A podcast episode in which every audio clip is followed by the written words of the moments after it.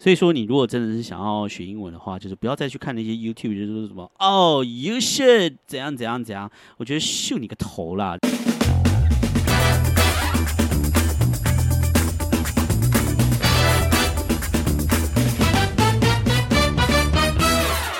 欢迎收听纽约怀特大叔日志。大家好，我是怀特大叔。今天呢是我 podcast 的第四集耶，突破三集了，觉得非常的开心。想不到我还有再继续，这该不会成为我人生中最有恒心的一件事情吧？因为我这个人做事就是三分钟热度，所以我们想说三集应该是差不多了。想不到来了第四集，拍拍手，好，非常的棒。好的啊。现在呢，纽约已经正式进入夏天了，嗯，也也该是时候了。现在都已经七月了，那纽约的夏天其实也是非常热的，最热白天也是可以到什么三十三、三十四度这样，蛮热的。这几天的话，大概就是可能白天都会到个三十二度左右吧，所以家也是蛮热的。但是我我现在其实是没有开冷气在录音的，我就躲在我的房间里面，然后旁边有一台电风扇。对着我的身体吹，我想应该是听不到吧，因为我的麦克风是指向性的，不是全向性的，所以应该是听不到这个。那个电风扇的声音，但是就算听到了，我也没有办法把电风扇关起来，因为我已经没有开冷气了。如果再把电风扇关起来的话，我想我应该就成为热浪下的牺牲者，可能会在家里就是热到暴毙。所以，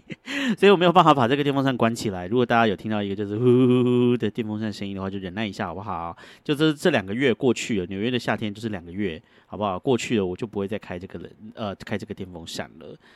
那为什么我不开冷气呢？是因为呃，我的冷气呢，其实是我的前室友留下来给我的，就是我一个朋友留下来给我。然后那一台冷气其实已经比较旧了，所以呢，那一台冷气就是呃，开的时候呢，会有一个很大的声音，这样它的声音大概就很像机车拔掉了呃消音管的声音，一开下去就。那那那那那那那样子，啊，但是因为就是我是一个很小气的人，所以反正每个每年呢，这个冷气也只要用两个月而已，所以我也没有想要买新的。而且我很感谢室友有留下这台冷气给我，说我我不用再去自己搬一台冷气。呃，然后呢？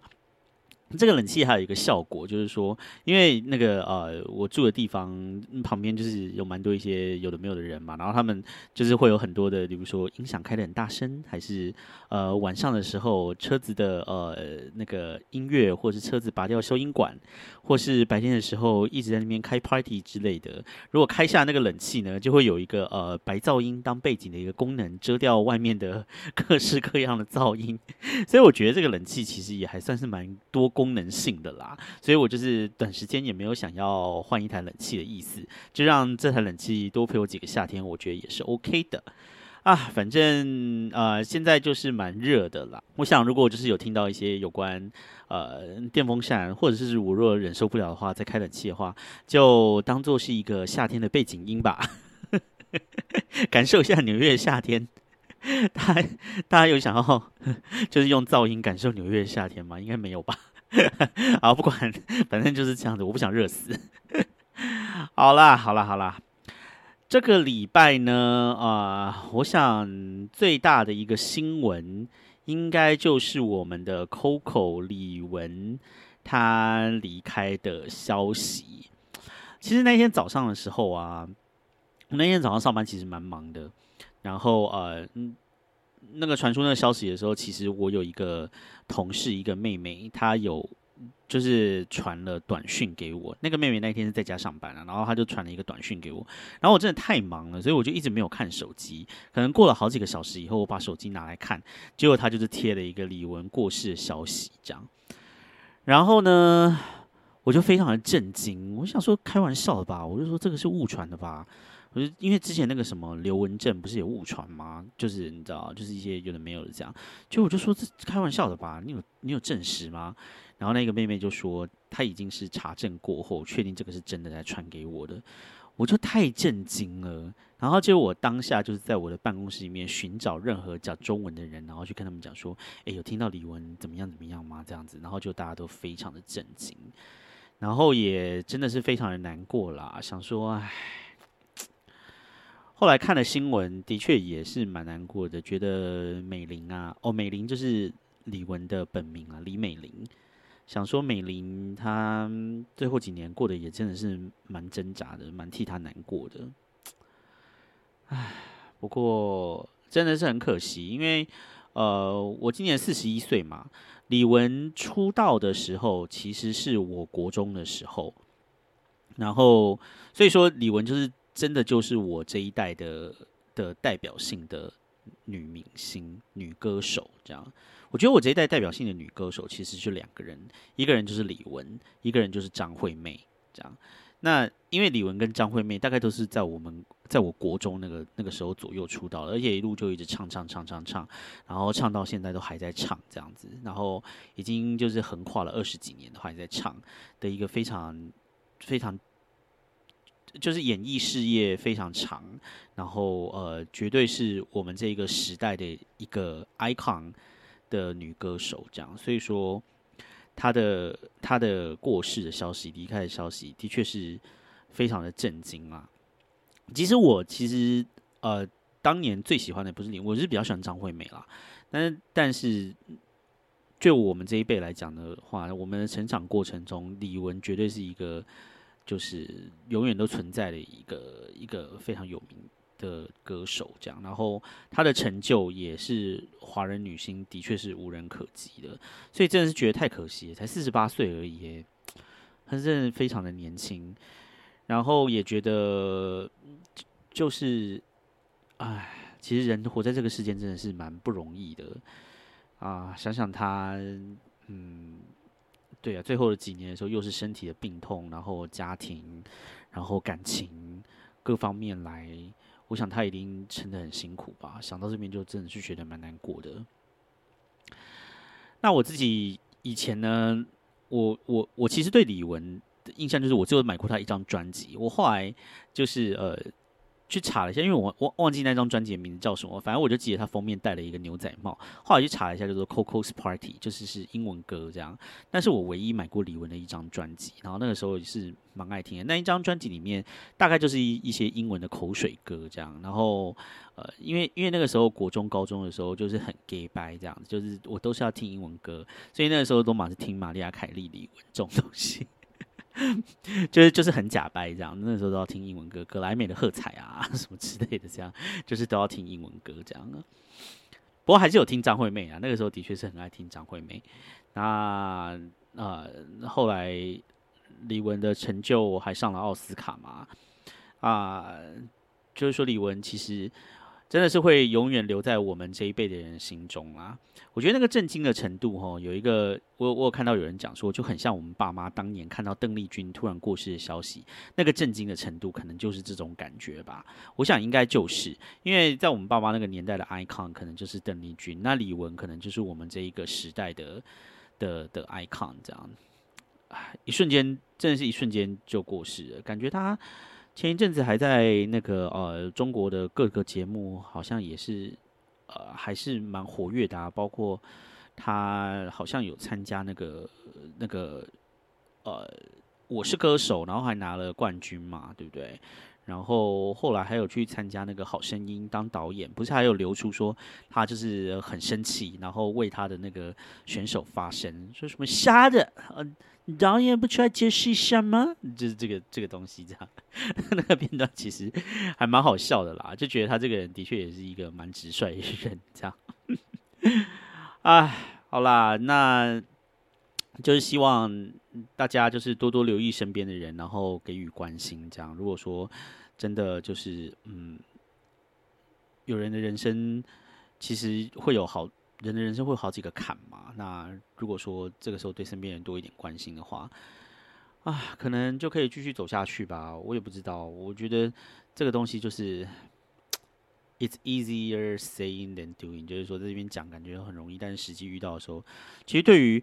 不管那个人来说或身边人的人来说，应该都是非常困难的。但总而言之，就是希望大家可以多多关心自己，关心自己身边的人，这样子。不过我我后来看了，就是这几天有有看了一些李玟的报道嘛，然后呃才发现说，原来他其实是九岁的时候才到美国来的。我还以为他是在美国出生的，诶，好，呃，或者是更小的时候，我应该知道他是在香港出生的，没错，对。但是我以为他是很小，可能两三岁还不太会讲话的时候就来，结果他其实是九岁。其实九岁来美国已经算是年纪比较大，就是有很多其实在这个地方遇到的九岁哈，或者是九岁十岁那个年纪来的人呢，他们其实英文讲的不会像李文这么好，因为李文给我的感觉是。他的英文已经是 native，就是母语程度的那种感觉了，耶。就是说他的中文好像没有他的英文那么好，就是这种感觉。小朋友他是九岁才来，所以他可能小时候有受一些英文教育还是怎么样，这这我就不知道了。不过呢，这个就带到我们今天要聊的主题啦，就是关于语言这件事情。为什么这样笑呢？就是说。其实呢，语言这个事情是蛮奇妙的啦。就是说，呃，我们就是会有一个母语嘛，每个人一定都会有一个母语。就是说，我的主要的使用语言是什么？然后不知道为什么，其实对语言这种事情，感觉上好像有点排他。也就是说，当我们一旦我们母语的基模已经成型了之后，你长大了以后要再学第二个语言。或呃，或者是有人有双母语啦，那长大以后还要再学另外一个语言，他就永远没有办法达到像母语的程度。这个这个东西好像在学其他的东西的时候，呃，任何其他的学门学科的时候，好像都没有像语言一样有这么样的独占跟排他性。比如说，我半路出家去学什么呃电脑程式啊，或者什么东西啊，这样子，比起从小学的人，也有可能学得很好啊，对不对？或者是呃。不是会有一些说什么哦，我我几岁才开始打网球什么之类，也可以打得跟职业选手一样好什么之类的。但是你好像很难听到有人说哦，我二十五岁才开始学英文，结果我讲的跟母语者一样好，好像很难听到这样的东西。其实我也不知道这个是为什么，是跟我们脑部的功能有关吗，还是怎么样？或者是说我们的肌肉？已经熟悉了我们的母语，所以我们在面对其他的语言的时候，因为我们的肌肉记忆不是这么容易被洗掉或者被取代的，所以你在面对另外一个语言的时候，你就没有办法，永远都没有办法，呃，做到那样子的程度，因为你那个肌肉的训练，或者是你的脑的神经，或是某个地方的训练，就是没有办法像你从小一直不断的，就是呃练习的语言达到一定的程度。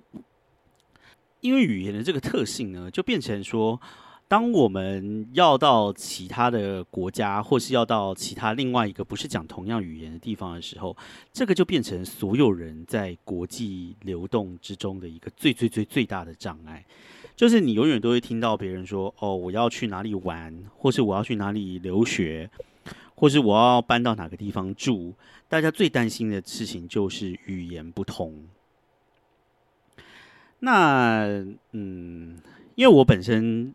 是一个很晚、很晚、很晚才出国的人，我是到了我三十三岁的那一年才出国的，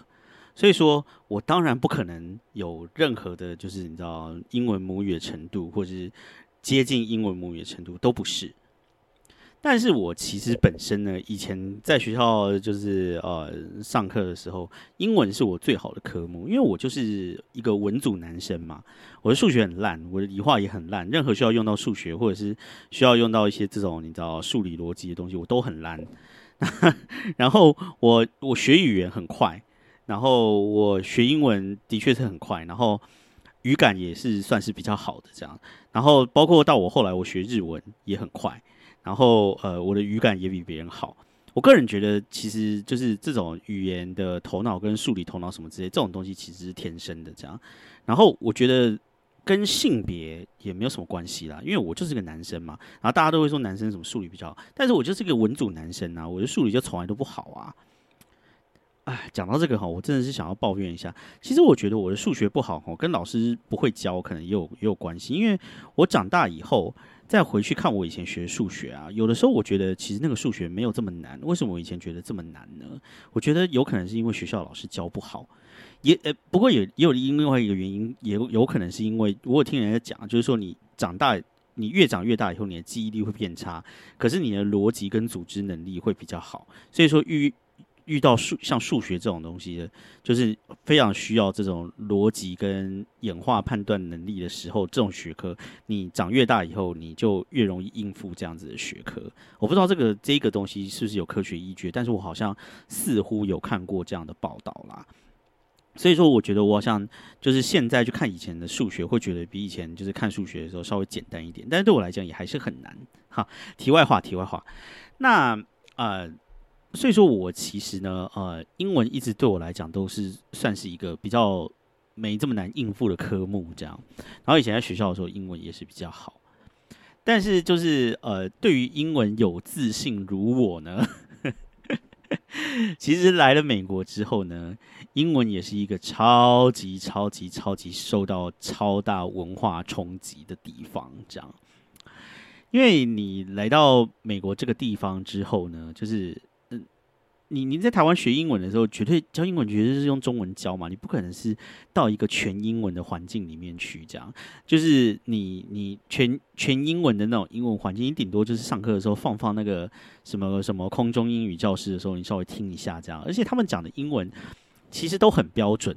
然后都是一些这种北美腔，然后发音也都很清楚，速度也都不会很快，所以他们会说 Let's talk。In English，这样 就 就是就是这种感觉，这样。可是问题是你到了美国这个地方来生活的时候，谁跟你在边 Let's talking English 啊？对不对？大家就是讲话速度都很快，而且呢，就是嗯，他。他们这边一个地方的讲英文也跟我们那个讲中文一样，尤其像台湾人嘛，我们在在讲国语的时候就很喜欢把字通都糊糊在一起啊，对不对？就是什么哦，然后然后然后对不对？你知道就是就是你知道哦，你明天要去哪里这样什么之类的。那他们在讲英文的时候也是，什么东西就是会通通都把它糊糊糊糊在一起这样。然后呢，你如果遇到呃美国各个不一样地方来的人呢，他们就是会有不一样的腔调，所以他们糊在一起的地方还有可能不一样。那对于你一个就是不是英文母语的人来讲呢，其实当一下子被丢到这个环境里面的时候，你那个冲击就是你会觉得说，Oh my God，我真的就是整个就是很像哑巴，我到底有没有学过英文啊的那种感觉。这个就是我。刚来美国的时候，然后那个时候是在 Virginia 的乡下，那个时候的感觉就是这样，就觉得非常的可怕。我想，就是很多人来美国的时候，第一个遇到的大难题也是这样吧，就是呃，就是就是很怕，很怕跟别人讲英文啊，然后就是你你你会很用力的想要听懂别人讲的英文，或是很用力的去想要表达自己想要讲的。问题是呢，这个英文这个东西呢，就是。语言这个东西就是这样嘛，因为你就是没有办法跟他们讲的一样快、一样好，或者什么之类的这样，然后你就会觉得你有一个自由的灵魂，但是囚禁在不同的语言当中。好像有一部电影叫《Lost in Translation》嘛，对不对？叫做《爱情不用翻译》，就是说，呃。那很久以前的电影，看二零零三还是零四年的，然后他就是两个两个外国人，然后在日本嘛，然后就是到时候语言不通，什么都不通这样子，然后结果他们就觉得就是好像在那个地方就是整个被困住了这样，然后那个女主角是史卡利乔韩森嘛，对不对？然后她在那边哭，觉得她自己被困住了这样子。我想 那个嗯那样子的心情，大概也是每一个来美国的莘莘学子们的心情，就是会觉得说天哪啊！怎么会这样？就是我真的觉得自己好无用哦，就是别人讲什么，通通都不知道，然后嗯，自己想要表达的东西，通通都讲不出来。就是很多东西，你用你自己母语讲的时候，其实很容易啊。哦，我今天早上不小心，你知道，就是在路上有一个铁钉，然后刺了我轮胎一下，就我轮胎就大爆胎什么之类的。来来来，刚才我讲的这个，你们如果想要用英文讲的话，是不是觉得很难？对不对？我刚来的时候，我也不会讲，就算我在那个什么呃学校学英文学了很多年，十几年才来美国的。对不对？我以前的工作的时候，你知道台湾的科技公司就是很 gay 白啊，就是什么东西都要用英文这样，然后一大人给我那边写英文信，但是讲也讲不出来啊。对，你来这个地方，你想要表达什么，你你要讲讲英文，你也绝对是讲不出来的。这样，这个情况其实过了好几年以后，才稍微你才就是会摸索出稍微摸索出一条道路，就是说到底要怎么去表达你心里讲想要讲的东西。我觉得其实这个东西是困难的啦。但是，嗯，就是说这个东西，我觉得就是你要待久了以后，就自然而然的，好像会会你有会会有一个生存之道这样子。那嗯，你摸索出那个生存之道的时候，你就开始可以比较跟别人去沟通这样。但是有一个很非常非常非常有，我觉得大家有一个很容易误解，或者是很容易就是有有有那个呃有一个幻想，就是说你来美国或者到你你去英语系国家留学过的人呢，你的英文就可以到达很好，或是到达母语程度。这件事情，我觉得呢是绝对不可能会发生的。就我自己的经验来说，因为我来美国已经我在一个月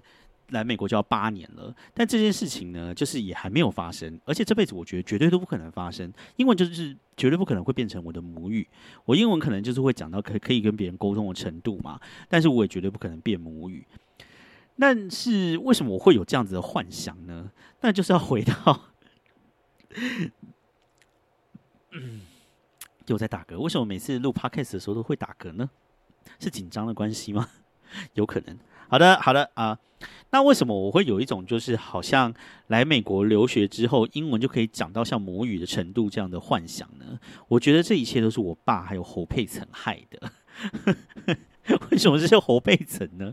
就是那个时候啊，我大概大学的时候，侯佩岑好像。大概是二零零三零四年那个时候开始在年代上面当主播嘛，然后那个时候就是有一个什么侯主播这样，然后他也会跟陶晶莹连线，然后那个时候因为她长得很漂亮嘛，然后就受到了很多关注这样，然后大家就会说侯佩岑她是呃留学南加大的这样，然后我不知道为什么那个时候我爸就会一直跟我讲说说侯佩岑的英文非常的好，然后侯佩岑。的英文是绝对没有问题的，就跟美国人一样，因为他是南加大的这样。然后我不知道为什么，我的心里就觉得说，哦，侯佩岑他那个呃英文就是母语程度这样子。我爸可能没有讲到母语程度，但是我不知道为什么在我的心里面就是有个误解，就是说侯佩岑他英文就是母语程度，而且。那个时候，那个就是康熙啊，小 S 不会是不是不是都会说，每次那个胡佩岑跟他 自我介绍的时候，都会说：“大家好，我是 Patty。”这样就会说他那个蝴蝶音那个 a 发的非常很 a，就是我是 Patty。这样就是那个小 S 讲大家我是 Patty，现在还变成一个迷音，这样到处就是很被大家就是还是会一直在那边传啊，就是说当你英文讲的很做作的时候，就会这样。就不知道为什么三号就是侯佩岑，就是在我出国之前，我就一直觉得他的英文啊是母语程度，然后我那个时候就想说，哦，来这个地方读书，然后英文就会变成母语程度，哎，好厉害这样子。因为我那个时候还特地有去查一下侯佩岑是在哪个地方念书的，他其实是在台湾念书的，啊然后念念念，好像就是念一些私立学校，东山吧还是什么之类，不是特别好的学校，然后后来。再到加州去念南加大，那我想说，原来在在这边来念个大学以后，英文就可以变母语啊。所以我说我以后如果出国的话，这个地方念书，然后待个几年，我的英文也会变母语喽。就这件事情呢，就是没有发生，非常明显的。因为我你看，我现在中文还是下下教，但是英文呢，就是也是还是不怎么样。就知道说这件事情根本就不可能发生呐，对不对？不要说我不可能发生的，有一些那种你知道，呃，可能国小五六年级、国中才来美国的，很多人英文都很不怎么样，好不好？就是说不要说到母语程度，有很多那个年纪才来的人，他们英文讲的也就是跟我讲的差不多而已，好不好？所以说这件事情就是你英文要到达母语程度呢，我觉得一旦你长到可能过了十岁吧，我在想十岁是不是一个门槛呢？还是更年轻，这件事情就永远都不可能发生了。所以说，我觉得呢，我也不知道我那一个幻想是怎么来的，还是一样怪罪我爸跟侯佩岑。而且呢，就是我最近啊，不知道为什么就突然想起了这件事情，就是我心里啊，好像一直还觉得说侯佩岑他英文是 native speaker，但是我最近就突然想起了这件事情，我就想说，我一定要来查证一下，因为我人生中从来没有查证，就是说侯佩岑他讲英文到底是什么样子，因为我不知道为什么，我心里一直觉得侯佩岑的英文是 native speaker，但是我。我的印象中好像从来没有看过侯佩岑讲英文呢，因为他以前就是当主播的时候好像没有在讲英文。结果后来呢，我就是呃翻了 YouTube 各大的你知道就是就是这种影片网站啊，然后呢我就先回去翻了年代，然后发现说呢侯佩岑在当主播的时候呢从来没有讲用英文报过新闻，要不然就是 YouTube 上面我已经找不到了。然后呢我就去找了一些就是他用英文主持或者是英文英文访问的一些片段，后来发现说啊他的英文。大概就是你知道来美国念大学四年左右那样子的英文而已，就是他绝对不是 native speaker，far away，OK，就是离 native speaker 非常非常的远，大概就是那种就是你来美国待了几年以后会讲会。就是有办法跟别人对话那样子英文的程度而已，这样。而且你知道他的一些那种就是访问啊或者什么，你都可以感觉到那些问题都是塞好的，然后他的发音或者什么之类，就通通都不是 native speaker。他就是说，呃，你只能说他在讲英文的时候是 comfortable，就是他是 OK 讲英文的，但是他绝对就是跟就是母语程度就是相差很多。所以说这个就是留言呃嘛，在这个地方就是你知道，就是呃留言终结者就把它终结。基本上它根本就不是一个留言啦，因为那只是我在脑袋里面幻想而已。反正就是这样，反正侯佩岑就是不要不要再有这种就是在美国呃留学或者是来这个地方读书以后就会变成母语的幻想了。他就是不会，好不好？你如果是来这边念大学、念念高中，就是不会，除非你就是很小的时候还在 E R 的时候来这边，才有可能变到母语，好吗？OK。那我觉得大家也不用再存有就是不切实际的幻想，就是觉得说 来美国这个地方念书，英文就会变得很好，因为。我我从出社会之后，就多多少少会有一些遇到一些，就是说哦，有从国外留学回来的人，然后我发现其实大家英文也都还好而已啊，有些人英文也真的还是很烂呐。然后包括我在这个地方出社会工作的时候，哇塞，就是公司里面啊，其实有很多的人啊，他们英文真的不怎么样诶，就是说，但是他们还是可以当到 manager，也有可能是因为我现在还在台商啦，但是。我觉得就是说，呃，就算不是在台上，就是有很多在这边工作的人啊，他们的英文可能也不怎么样哎，但是还可以，还是可以做的就是风生水起，做到还不错这样。而且他们的有一些有有蛮多英文不怎么样的人工作，也不一定都是说哦靠讲中文的人或者怎么样，就是他们的也是实打实的在一些美国人的地方工作这样，可是也都是做的还不错啊。所以就是说。后来我慢慢就觉得说，可能呃，英文这个东西可能就是并不是这么真的这么重要啦，这样。然后反正你就是能沟通，然后在美国这个地方呢，说老实话哦，我自己是觉得，就是他们自己美国人对于不是英文母语或是怎么样的人，其实是呃，我觉得他们还是比较看重你的那个沟通能力啊，或者是你你你用不是很好英文，但是你有办法传达的。就是你要讲的东西可以传达的清楚的话，我觉得他们其实没有那么在乎你有一些口音啊，还是有什么之类的这样。所以说，嗯，我觉得就是就是，哎，其实我个人是非常讨厌，就是比如说 YouTube 上面的是，就是总是会有一些影片，然后他们就说不要再这样说了，不要再跟人说 How are you 了，说什么之类的，什么美国人不这样讲，不要再怎样怎样。我自己的观点是这样啊，我自己是说。我自己的观点是说，谁管你母语者讲怎么样啊，对不对？你来台湾的时候，你不是母语的人，你不会，你也不会，就是就是要要求他，就是用法或什么东西都要到母语程度啊，对不对？那为什么你要要逼自己母语一定要讲到跟就英文一定要讲到跟那些母语的人一样呢？然后我就觉得，就是说那些在 YouTube 上面讲说，哦哦，什么美国人不这样讲，说什么怎么不怎样怎样怎样。说老实话，我觉得你只要能够传达到你的意思的话，任何的语言都是好语言。就算你讲的不是母语者讲的语言，我也觉得只要能够清楚传达的话，你就达到这个功能了。所以，我我个人是建议哈，大家根本就不用去 YouTube 或者是任何上面看一些什么哦，什么七种美国人不会使用用法，然后硬去记一些好像你平常根本就没有学过，也不在你的认知之内的东西。你第一件事情要做的，绝对是你用你呃。所知道的词，用你知道的方法，然后尽力的想要把你想要表达的的东西讲出来就好。它可能是很简单的字，然后也可能是一些很重复的字，甚至可能是一些国中程度的字。这样，但是你只要能够达到能够能够传达的目的，我觉得这这个就是一个很好的语言工具。为什么我们一定要讲像母语者一样呢？What's the point, right？我们就是永远都不可能达到母语者，那我们为什么一定要去一直讲一些那种母语者用的一些嗯他们的俗语或者习惯呢？这样子的话，你一直就是焦点摆在那些地方的话，你就会就是我觉得感觉上有一个成语叫什么名字？哎。不是成语，呃，就是以前诗说不是有一句嘛，叫做“小学而大遗，无未见其名也”，是这样吗？就是说，哦，你只着重这些小地方，但是你就是比较大的那些框架，你却忽略了，就是这并并不是一个很聪明的方法。所以说，你如果真的是想要学英文的话，就是不要再去看那些 YouTube，就是说什么哦，you should 怎样怎样怎样。我觉得秀你个头啦，真的是哈。就就一个就是你知道，在美国待了八年的人来说，我觉得最重要的就是你心里想要讲的东西，你能够传达出去最重要。不是母语讲的人，什么都都没有什么关系，这样。这个就是我对语言想法啦，所以说我觉得就是呃，反正美国这个地方就是很各式各样的人都有不一样的生存之道嘛，对不对？然后呃，我就我就说老实话，我真的是很佩服那一些在那个呃，就是 Chinese takeout 那一种，你知道，就是中国餐馆工作的人，他们的英文其实都很烂呢，但是他们在这个地方就是可以用他们。非常仅有的英文赚钱，然后在这个地方可以生活。如果他们可以的话，我觉得大家通通都可以，每个人通通都可以。我就不相信他们是有学过多少英文。诶，我们在台湾大学毕业的人都学了超过十年英文呢，我就不相信，就是说大家没有办法在这地方找出一个生存之道，对不对？语言这个东西，呃，你到了一个不一样的国家，它就只是一个辅助你的工具而已，不要让它变成你的心魔。为什么突然变成一个就是心灵鸡汤的喊话？我这个这个频道的走向到底要怎么样？我现在已经越来越搞不清楚了。但是我今天就是要想要讲，就是说语言的冲击啊，这件事情啊，不要把它看得太严重啦。反正就是你知道，嗯嗯，做我们能做的，然后呃，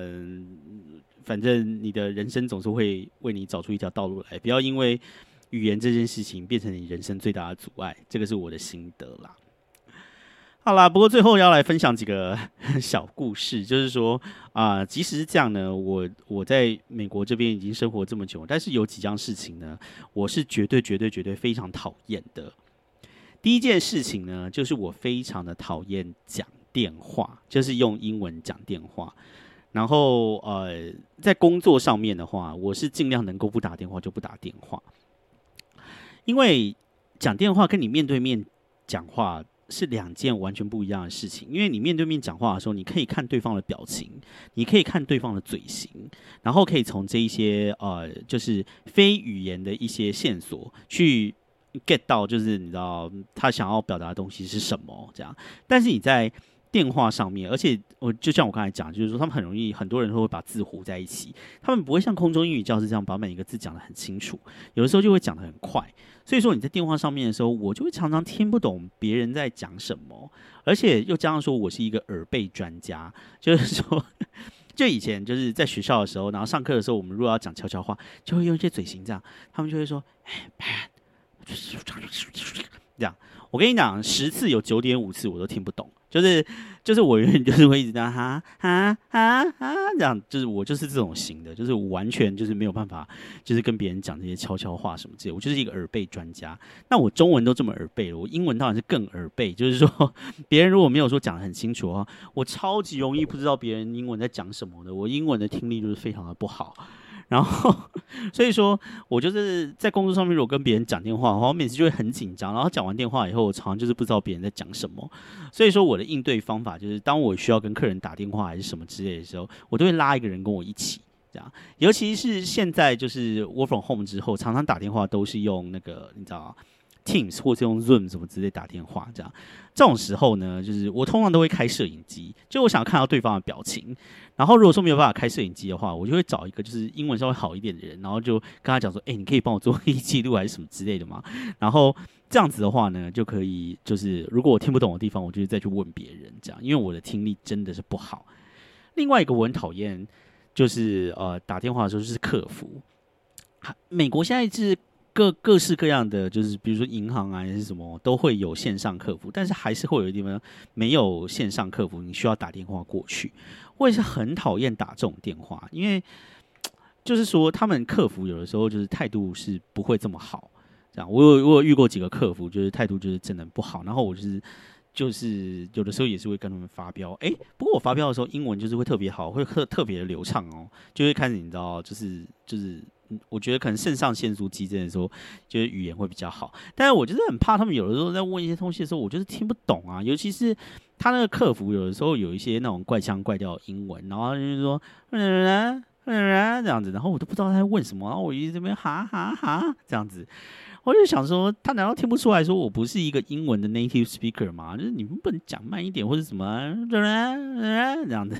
所以我就真的很讨厌打电话。我如果能够不打电话的话，就是尽量不要打电话。然后第二个呢，我想就是大家也是心有戚戚焉，就是非常的不喜欢去走那个啊，比如说麦当劳或是各式各样店的得来速。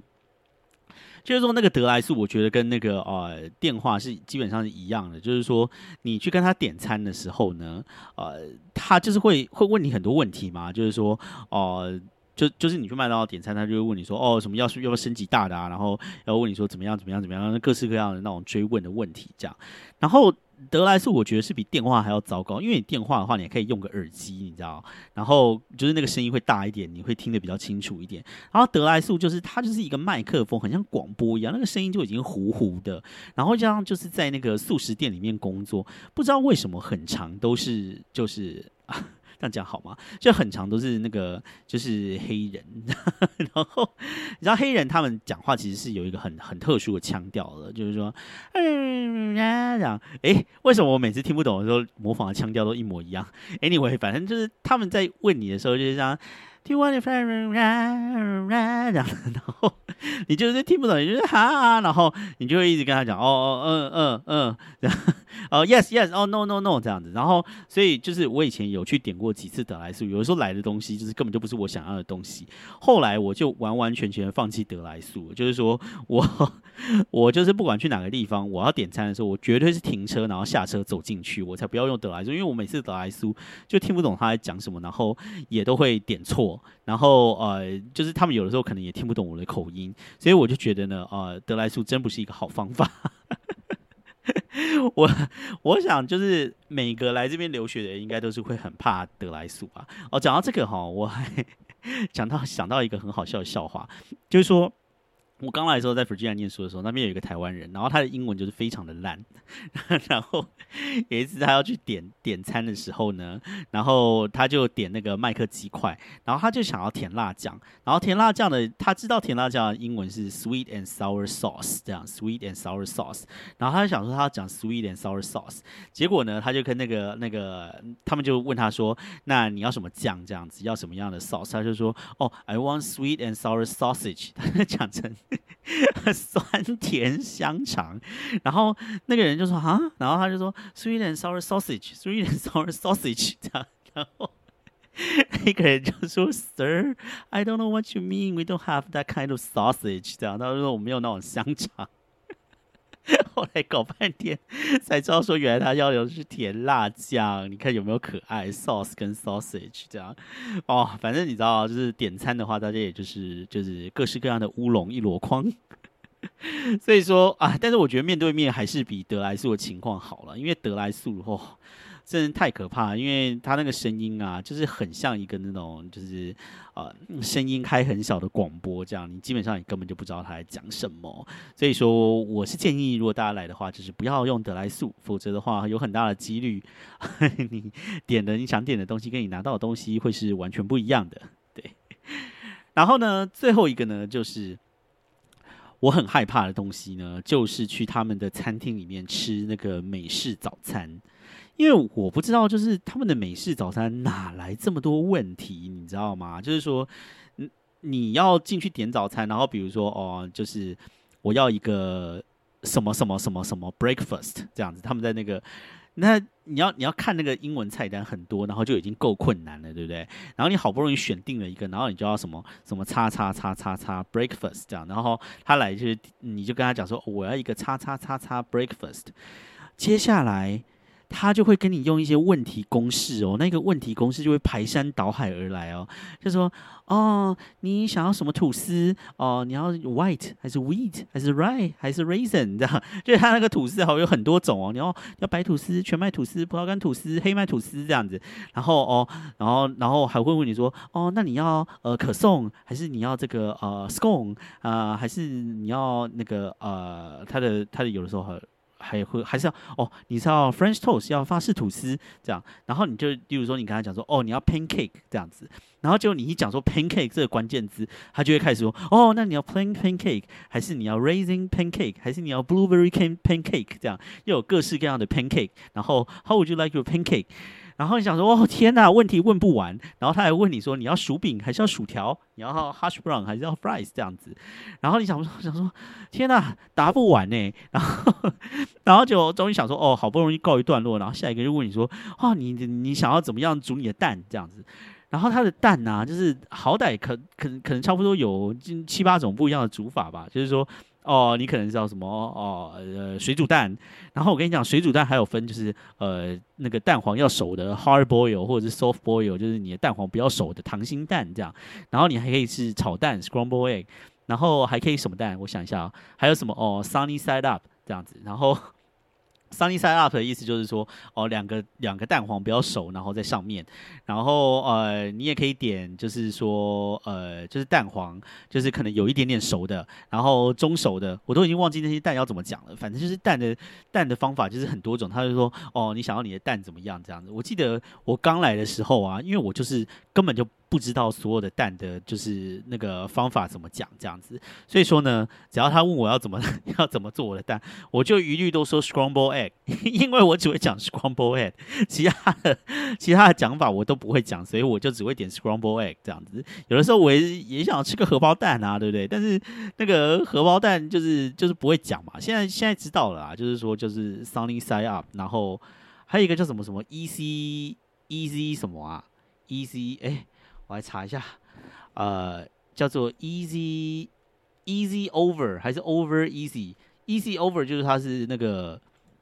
那个呃，就是荷包蛋，但是它的那个蛋黄是呃只有一点点熟，叫 easy over。然后然后呃，如果说是要全熟的荷包蛋的话，好像叫做 hard hard over 吧？啊，不想查了，反正就是这样啦，反正就是然后。完了以后呢，他还会要问你说你要喝什么啊？然后呢，还会再问你说，哦，他可能还会有一个配餐，可能是什么什么 oatmeal 那那燕麦。然后他会问你说，那你的燕麦呢是要加呃葡萄干呢，还是要给你糖呢，还是要怎么样呢？这样子，你光点一个早餐，他可能会有七十五个问题吧。就你就讲说，Oh my God，你就随便你有什么就端上来，好不好？老子饿了，我只想要吃东西，不要再问我了，我什么都可以。啊，真的不要再问了。但是就是你如果就是去那个早餐，去那个他们那个那种早餐的店里，然后看旁边的老奶奶的话。哦，他们那个点早餐的时候，他们就是要求的可细的嘞。你想说，天哪！他们在点早餐的时候，居然可以就是讲的出这么多的细节，不容易。他们可能就说，哦，我一个蛋要怎么样怎么样，然后要怎么样，要摆在哪个地方，然后那个蛋要怎么样怎么样，然后那个吐司要怎样怎样怎样，就他们居然可以就是那么一盘简单的早餐，可以想得出这么多的克制化的方法。我想说也是蛮厉害的啦。但是我个人就是。就是你知道，随便一个简单的早餐，就是给我就可以。所以呃，但是我现在去早餐店的话，我不确定我是全部都听得懂了，但是我至少是可以完整的点一个早餐这样子。我记得我第一次就是刚到 Virginia 乡下的时候，然后去那个早餐店。他点那个早餐的时候，被他的问题公式彻底的吓到。我那个时候就是心儿蹦蹦跳，想说你到底还有几万个问题，不要再问了！天哪，我现在就是哥的心已经快承受不住，不要再问了，我真的听不懂了。这样那时候就觉得你知道心很幽微，这样想说，好好，我只是想要一个早餐，为什么这么困难？这样好啦，就是大概就是这样，反正呃。总而言之，就是语言就是这样啦。反正你最后的时候，你就是会琢磨出一个你自己的生存之道。它也不是一个，就是我觉我真的觉得，我我来这边八年心得就是说，我真的觉得语言是一个载具，这样。然后